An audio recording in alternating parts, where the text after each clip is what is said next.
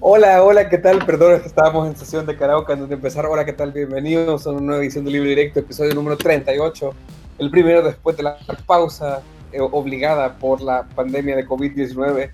Eh, a ver cuánto nos dura este reinicio ahora que está en un rebrote de casos. Yo soy Nelson Rauda y estoy en compañía de Juan Ramón Molina Contreras. Hola, eh, ¿qué tal?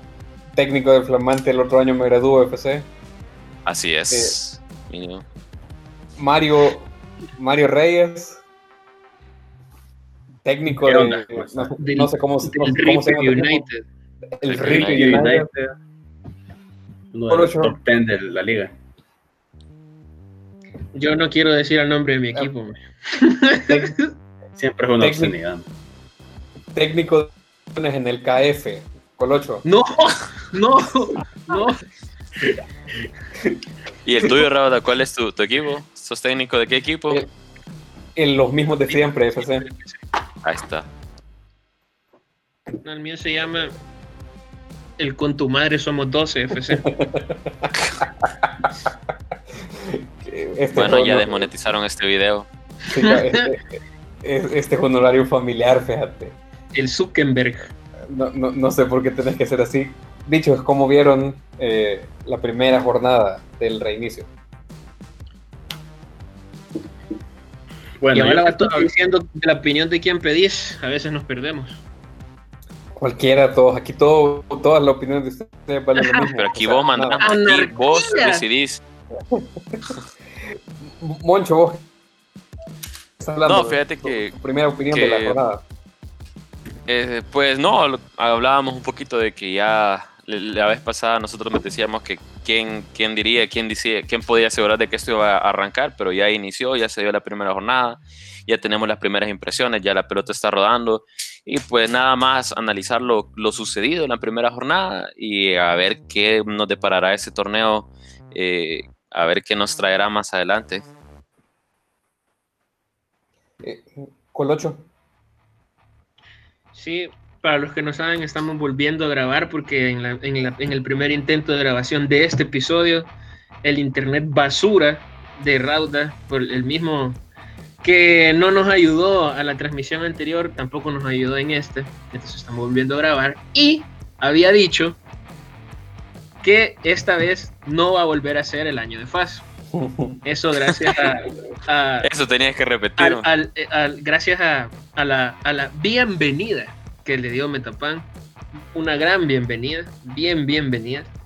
Y también les, comentaba que eh, no, parecía, no me pareció un ritmo de juego eh, ven- proveniente de un parón de, ocho meses, me pareció un ritmo de juego de, dentro de una temporada re- regular ya comenzada, Se- sentí intensidad en- en- en- en el juego, sentí fluidez, y algo que no me lo esperaba, tampoco me esperaba buenos goles.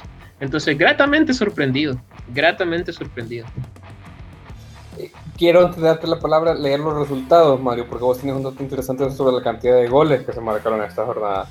Metapan 3, eh, FAS 1, que es lo que hay de Círculo 11 Deportivo 4, hat-trick de Elvin Alvarado, eh, Sonsonate 1, eh, Chalate 3, doblete del Puma Peña, Marte 1, Alianza 3, Tecla 0, eh, Jocoro 1, Firpo 0 y Águila 2 con doblete de penal de Nico Muñoz, que ya está a como 13 o 15 el récord de William Reyes en, en- en- primera división.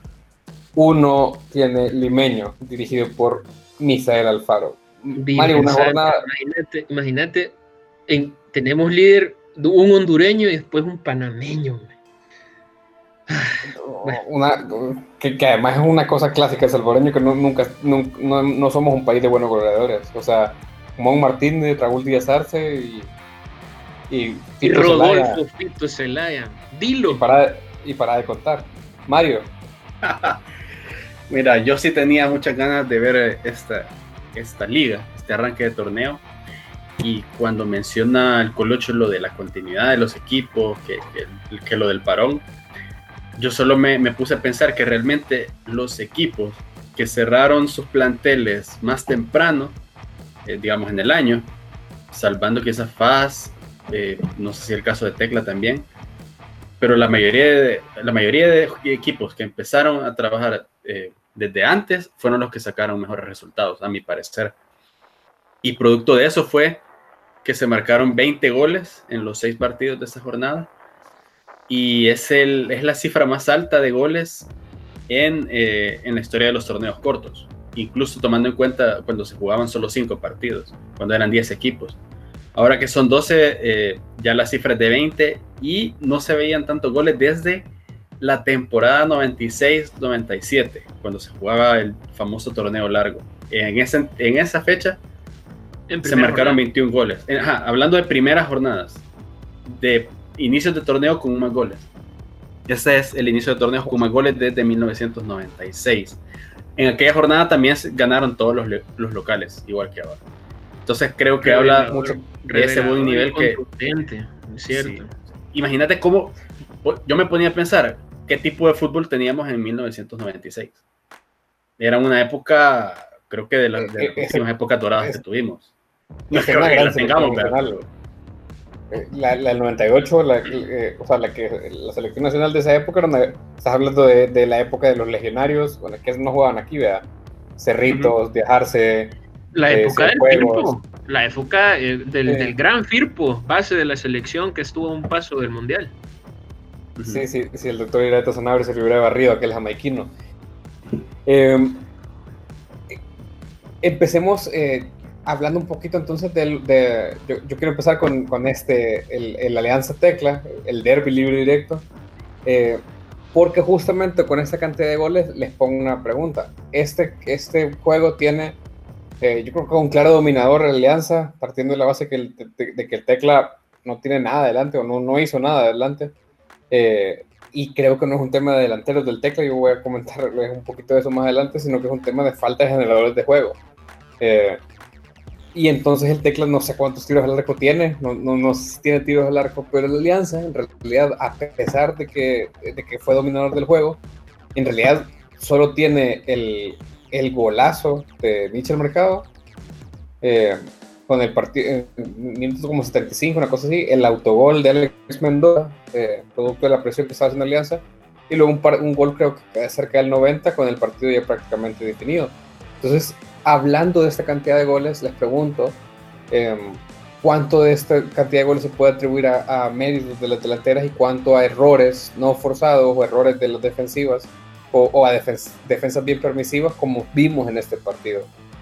Eh, quiero empezar con un aliancista, eh, Colocho. Mira, la verdad no, o sea, no, no concuerdo tanto porque, bueno, es tu deporte de meritar lo que hace Alianza. Sin embargo, eh, yo creo que Alianza, yo, yo, creo que Alianza es justo merecedor de la victoria presionó por la victoria, fue adelante por la victoria. Eh, no, no fue un, partido avasallador, pero fue un claro dominador. O sea, no hubo, no hubo ningún momento, siento yo, en que, en que, en que Santa Tecla tuviera por lo menos un lapso de 5 o 10 minutos de presión para, para, Alianza. No, no lo vi. Y por el contrario, sí vi una gran figura en el mexicano, Doubt, Doubt se llama, ¿verdad? El apellido. Eh, realmente lo, vi muy bien. Y creo que en declaraciones del, técnico Juan Cortés dijo algo que me, gustó mucho.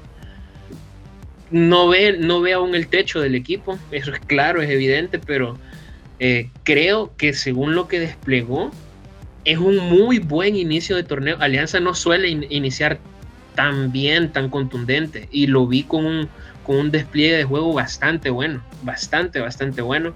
Pero sí, Santa Tecla, nada. Santa Tecla extraña demasiado esa sinergia que traía con Mayen, que traía con Ricardiño. Eh, se notó mucho y no tienen nada en ofensiva, nada.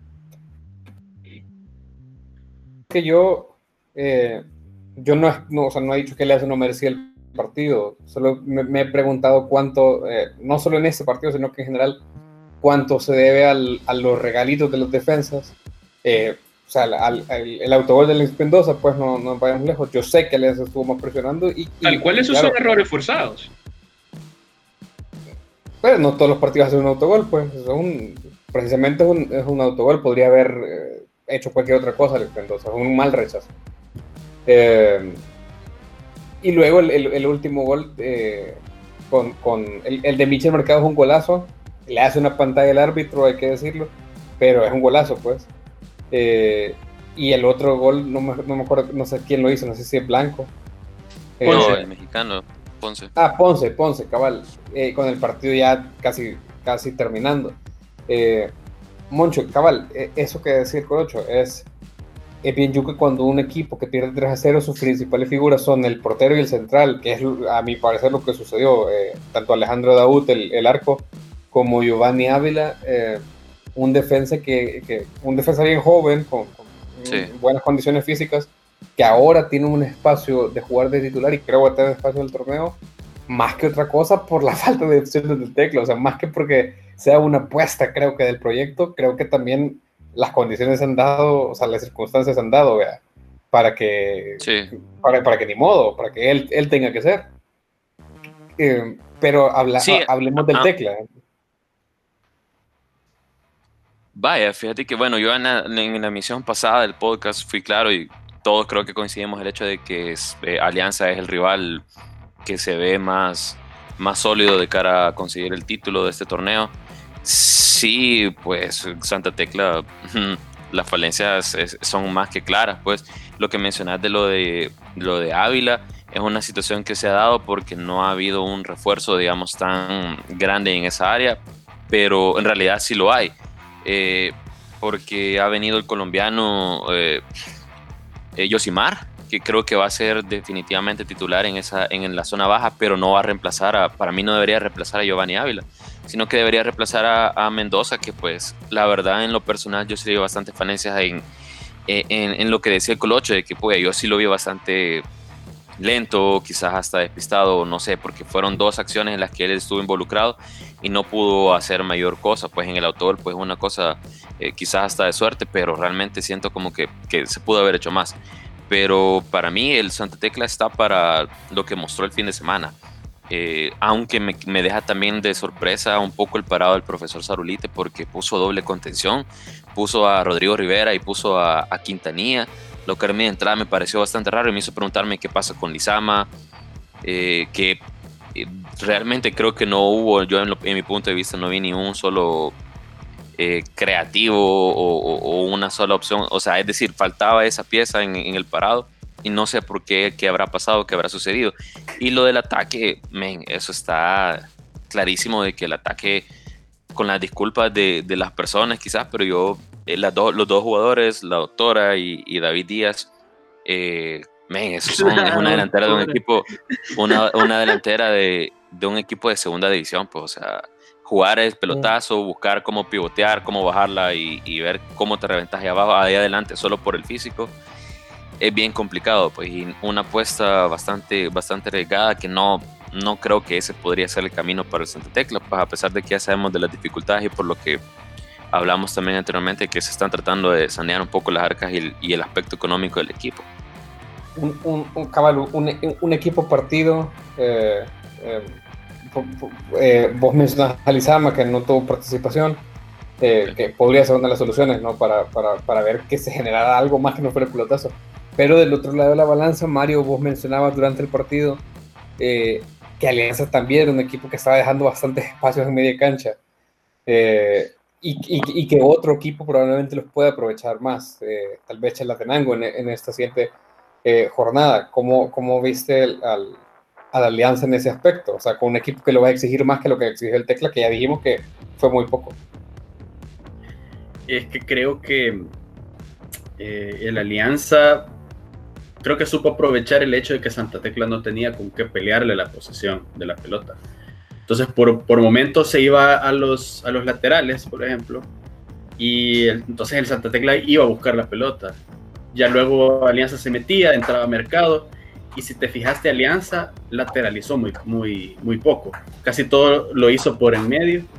Y creo que por ahí pudo haber estado una de las claves del partido. Yo creo que también Alianza se vio como que había trabajado y había hecho la tarea todos estos meses. Y por momentos yo sentí que Contreras, que Mercado, que otros jugadores que tenían mucho tiempo de, bueno, que llegaron hace poquito, parecía como que habían estado desde el torneo anterior. Entonces, creo yo que Santa Tecla fue un rival, mm, no te digo débil, pero sí es como que todavía no vamos a poder ver al, mejor alianza, ya lo dijo Cortés. Y sin demeritar tampoco el trabajo de Sarulite, creo que también eh, Santa Tecla le, falta lo que dijo Moncho, un buen, un buen delantero que te remate todas y un conductor que te lleve la pelota, y eso es lo que no ha tenido. Y eh, se echó de menos esos duelos en la media cancha que había antes en los Tecla Alianza, que era justamente por lo que consideramos este uno de los mejores partidos. Ahora ese, ese duelo no, no existió y ahí el resultado que para mí refleja eso. Pasémonos entonces a un equipo eh, que, que, que, sí tuvo bastante opciones hacia adelante, y mejor desempeño en media cancha, que es Metapan. Eh, o sea, de, nuevo, eh, tira por el suelo las esperanzas de los FAS, que era un equipo que, que de los que se reforzó bien, pues de los que no, no los que hizo, hizo un mercado de fichajes. Eh, y Metapan, además, Mario, era el que, el, que vos decís que es tu favorito, o uno de tus favoritos. De, el que mejor se reforzó a mi, a mi gusto. ¿Cómo viste ese partido? Y al FAS. Ay, yo, Mira, fíjate que Faz, Faz perdió la cabeza en el segundo tiempo, porque a medida Metapan le, empezó a encontrar los espacios, eh, se empezó a notar que el equipo no tenía cómo responder y, además pierde a, Renderos al minuto 64 por lesión, perdes liderazgo, perdes un poquito la cabeza fría que necesitas en un partido que, se te ha dado vuelta y terminas prácticamente goleado. Eh, sobre todo también ante un equipo que, que vuelva a lo mismo. Metapan se notó que tenía trabajo atrás, que había estado eh, puliendo su idea con estos jugadores que ya conocen el medio. Eh, yo creo que, que a Faz quizás lo toma un poquito por sorpresa y que yo creo que a, Faz le pasa lo contrario, que no pudo contar con, con Rodríguez, no pudo contar con Areco, que era, habían sido los jugadores que había contado toda la temporada, de la pretemporada, y llega a la cancha sin ellos, al final se pierde, se pierde un poco la idea. Por mucho que Peñaranda responde con un buen gol al inicio, que pega primero, ya después no supo manejar el partido. Y los cambios, a lo mejor, y, no te digo que llegaron tarde, pero realmente a lo mejor y no tuvieron el efecto esperado. Porque Metapan con, lo, con poco que tuvo la pelota, unas pocas oportunidades, pocas llegadas, y le terminó haciendo los goles. Creo que Metapan fue, fue más que todo contundencia y saber pensar un poquito más con la cabeza, que fue lo que no hizo fácil. Es un estilo bien propio del Metapan. Eh, no sé si tienen eh, otro comentario de ese, partido, pero con yo también quisiera hablar de, eh, de, de, Elvin Alvarado. Elvin Alvarado creo que es ex audaz, que, mete hat-trick en esta jornada.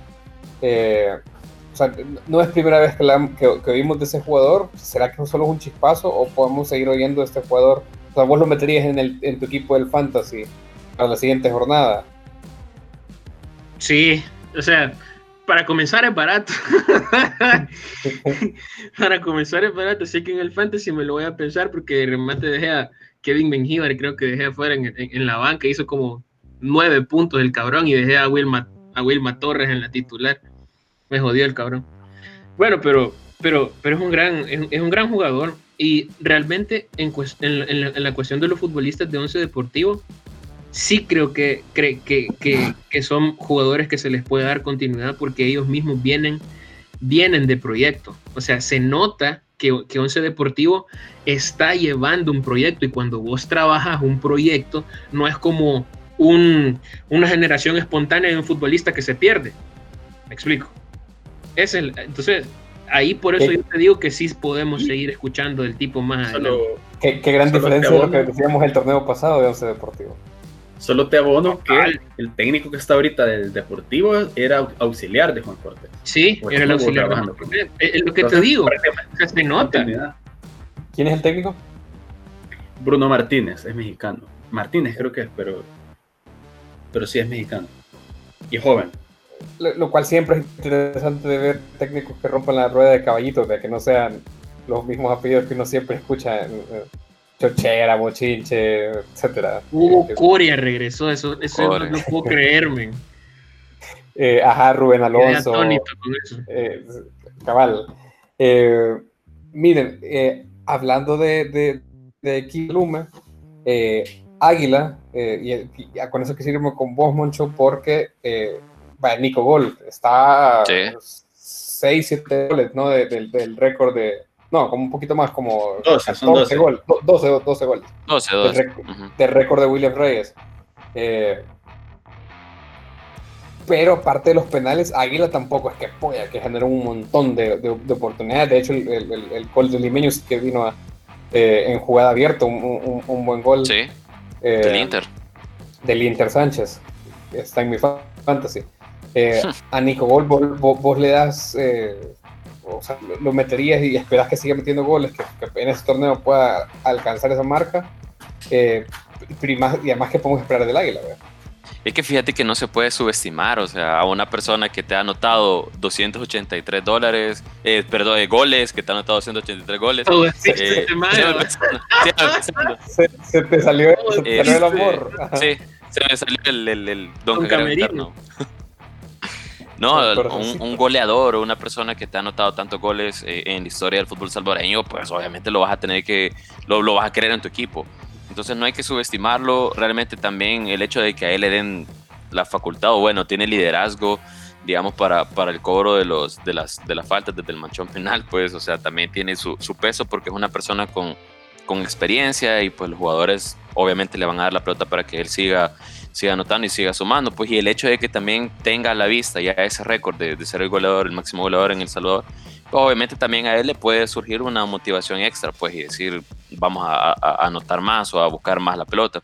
Y lo del águila, pues, mm, yo sí, bueno, habría que esperar también que se terminen de, juntar unas piezas, por ejemplo, en el caso de Mayen, que por lesión no pudo, no pudo estar, que creo Mario lo mencionaba anteriormente, es una pieza bastante llamativa, pues a ver cómo si termina de, de de, engranar en el, en, el, en, el en el planteamiento de Águila, pero pues yo veo un equipo, e, el partido estuvo bastante, a mí me llamó bastante la atención, de hecho yo me quedo también con el gol del Inter que mencionabas anteriormente, para mí fue un, buenísimo gol, pero hay que esperar, pues incluso del limeño, eh, todavía se, puede esperar que, pueda ir mejorando en, las siguientes jornadas y el hecho de que es un grupo que, bueno, está Jocoro y Firpo, pues creo que, que limeño puede llegar a destacar y, plantarle cara a estos otros dos equipos.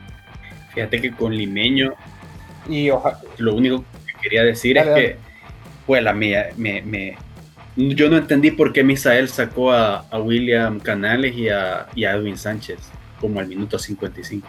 A menos que sea por condición física, pero ellos son los que le estaban haciendo el manejo del partido a, Laila. Más que, bueno, ya iban perdiendo 2 a 1, pero para mí no era eso.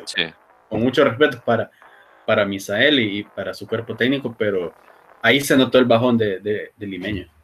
Y ojalá que, honestamente que limeño me para que también haga un, no solo por la simpatía que yo tengo por Misael como, como técnico, sino que eh, porque tiene un torneo en, en, CONCACAF, o sea, tiene, tiene, tiene el rival canadiense, el Forge, entonces ojalá que no, que no sea un papelón, sino que compita. Solo quiero cerrar la ronda de partidos con los dos que, que con, los dos debutantes, con los dos eh, muertos que regresaron, eh, y los que no pasaron en la tele y, los que no pasaron en la tele, pero si no hubiera pandemia también, ¿quién querría ver eso en la tele? ¿verdad? Ahora porque es un poco más complicado en los estadios, que es nuestro siguiente tema. Pero Marte, eh, vaya, si el tecla es teniendo, siendo el tecla, teniendo lo que lo del Marte es más, o sea, el, Marte es cero, ¿verdad? y eso que metió un gol, pero Marte está jodido y... Lo que pasa es que de Marte no se espera nada. Más. o sea, de Marte no esperamos nada, de Tecla sí. Pues sí, pero de Tecla, men, o sea, pero de Tecla lo venimos, lo venimos hablando y cuántas veces lo vamos a repetir, que es un, o sea, están tratando de sanear el, el, aspecto económico, pues, y que están dándole cara al torneo con equipo, bien se sabe, pues. Está bien, no te enojes, man, está bien, man, está bien. lo que pasa es que ahí está, dale y dale con eso, man, pero vaya, todo no, Tranquilo. yo, creo que tampoco no, nadie es un equipo para perder, o sea, está bien no competir vea, con, con, las grandes plantillas, pero lo que el domingo fue preocupante, pero creo que aún así Marte y, y Firpo es un poquito más preocupante. Firpo quizás menos, porque pero Firpo fue un descuido. ¿Sale? ¿Crees que vos que es un descuido? Va, Firpo perder por 1 a 0 en tu primer partido, eh, ¿lo entendés? Pe- pe- Yo y de llegar. Ajá. Vaya, y por ejemplo, Marte se enfrentó a un gran chalate. Un chalate, va, tenés a Jairo Enríquez. Bueno, un reforzado, chalate. pues, o sea. O sea, yo creo que ahorita Ramón Sánchez ha de estar como un niño en una dulcería, viejo, con un montón de jugadores que, que para mí, yo creo que no, no tenía un, un plantel tan prometedor desde que tenía el Juventud Independiente. Ch- O sea, Chalate- ahorita él puede hacer con su experiencia el- lo que quiera. Sí, Chalate es el equipo con mejor, con mayor margen de maniobra, siento yo. el Chajax. el Con mayor margen de mejora. El Chaya. Chayax. el Chajax, Creo que hizo bien la directiva en mantener al profe Ramón y en permitirle tener a esos jugadores también. Creo que De- de- Dos, dos mundiales. ahí, ahí empezaron bien. Pues, eh, Jairo Enríquez y el Puma. Sí. Tres porque tenés a... Y el Chalate Lemus también. Ah, el Chatío Lemos. Ah, chalate. Entonces yo creo Yo estuve que... escuchando que iba a regresar Granito, que lo están buscando a tomar Granito equipos de aquí. Ojalá no se que concrete y no se venga aquí, pues, y, y, o sea, busque un futuro mejor con la calidad que tenía, pero, ajá, otro, otro sub-20 que podría venir a la liga.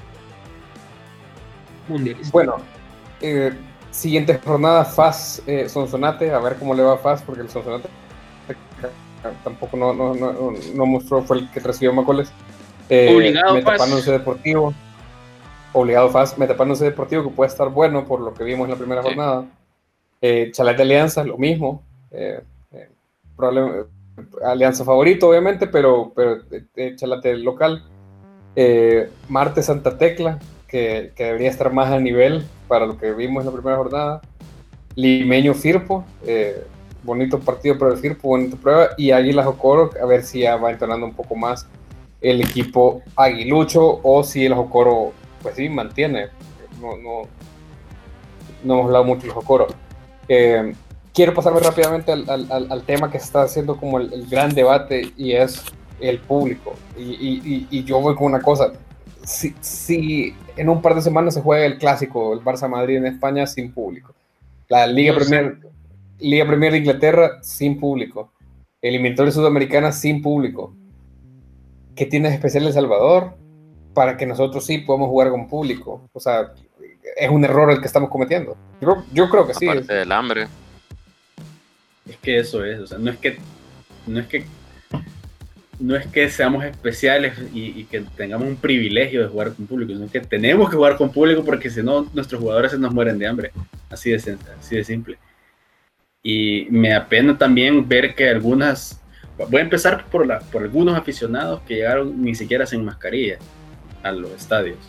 Pero están permitiendo Eh, el acceso sin mascarilla. no deberían. ¿Y de qué sirve si adentro se la quitan? No tiene sentido. Parece, sí, o sea, sí. parece porque estás evitando que, la, que entre gente sin mascarilla. Pero Eso adentro se la quitan. Por eso, pero como liga vos no permitirías la entrada sin mascarilla. No, claro. Pero es que eso ya o no depende propiamente de la liga, es la logística del equipo Por eso. de, de, de casa. Va, pero imagínate, o sea, se la quitan adentro y, si- y se aglomeran en la barra, o sea, Ajá. Le quita todo el sentido, toda la logística que puede. Pero vaya, mira, hay, Ujú. hay, hay cosas eh, el- el- que sí vimos, vaya, la, la barra de la Alianza, que es de las barras más organizadas y más numerosas del país. ¿De qué tiene, cuál es el sentido de que estén medios distanciados adentro del estadio si afuera vimos los videos, estaban cantando como que normal, pues como que fuera un partido eh, cualquiera, sin, sin mascarilla, sin protección, sin distancia, sin lo que sea? Eh, o sea, no nos estamos dando paja al, al, al, al, creer que la gente va por su gusto propio a distanciarse eh, si no se lo exigís si no se lo demandás. Vos obviamente vas a vender mediáticamente un producto sano, producto saludable. No vas a vender, no vas a vender, o sea, la liga es consciente de que la idiosincrasia del salvadoreño no te va a hacer respetar esos protocolos. Eso, eso, es, eso ya lo da por sentada la liga y la federación. Pero al mismo tiempo damos por sentado que no, podés tener- no podías comenzar el torneo sin público por lo que dice Mario, porque se mueren de hambre los jugadores. Es sencillo. En cambio, en, los demás países que decís, los ingresos son derechos de televisión y son millonadas. Aquí no es lo mismo.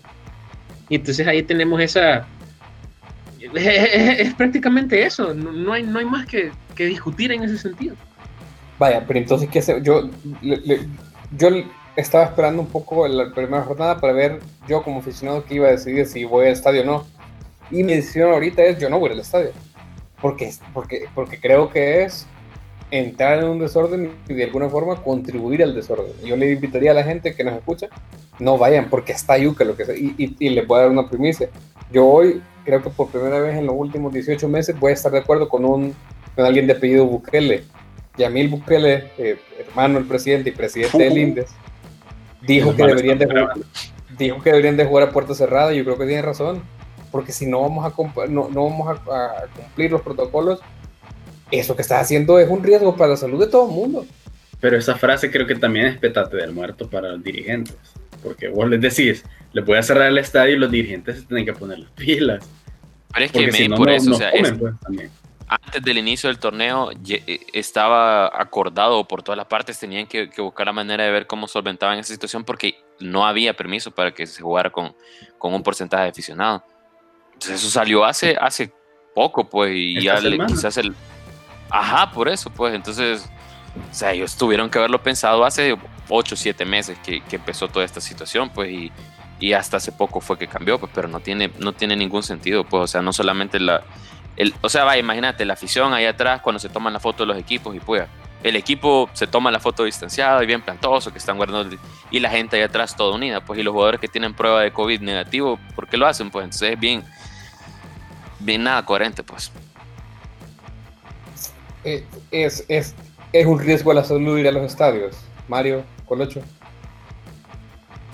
Sí, sí, eh, pero obviamente, es que sí, riesgo siempre vas a tener riesgo hay ahorita en los buses, en los centros comerciales, en los parques, pero hay maneras en que puedes reducir los riesgos, ¿verdad? con mascarilla, con este, lo que sea que se ocurra, con distanciamiento y todo eso.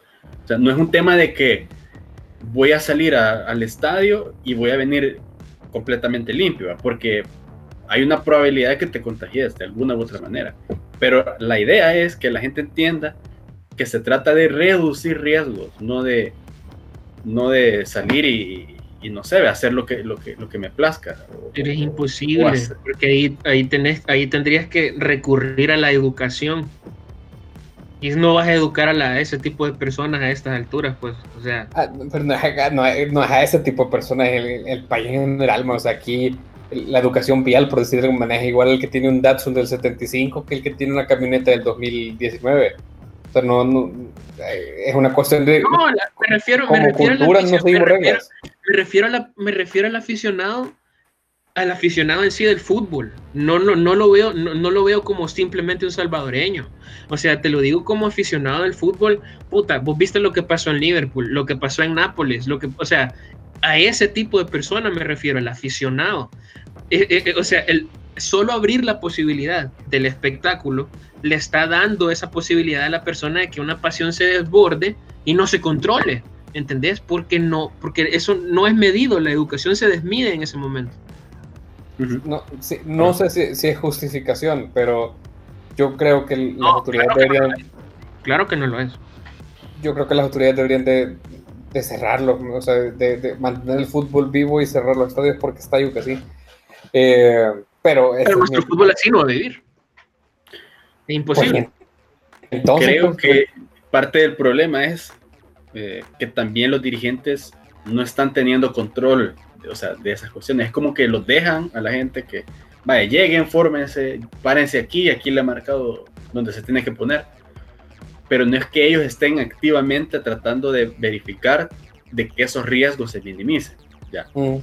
Es, pasa también por, por, por la cuestión dirigencial y también cultural del aficionado, y principal cultural del salvadoreño que, que tiende a, a, la indisciplina.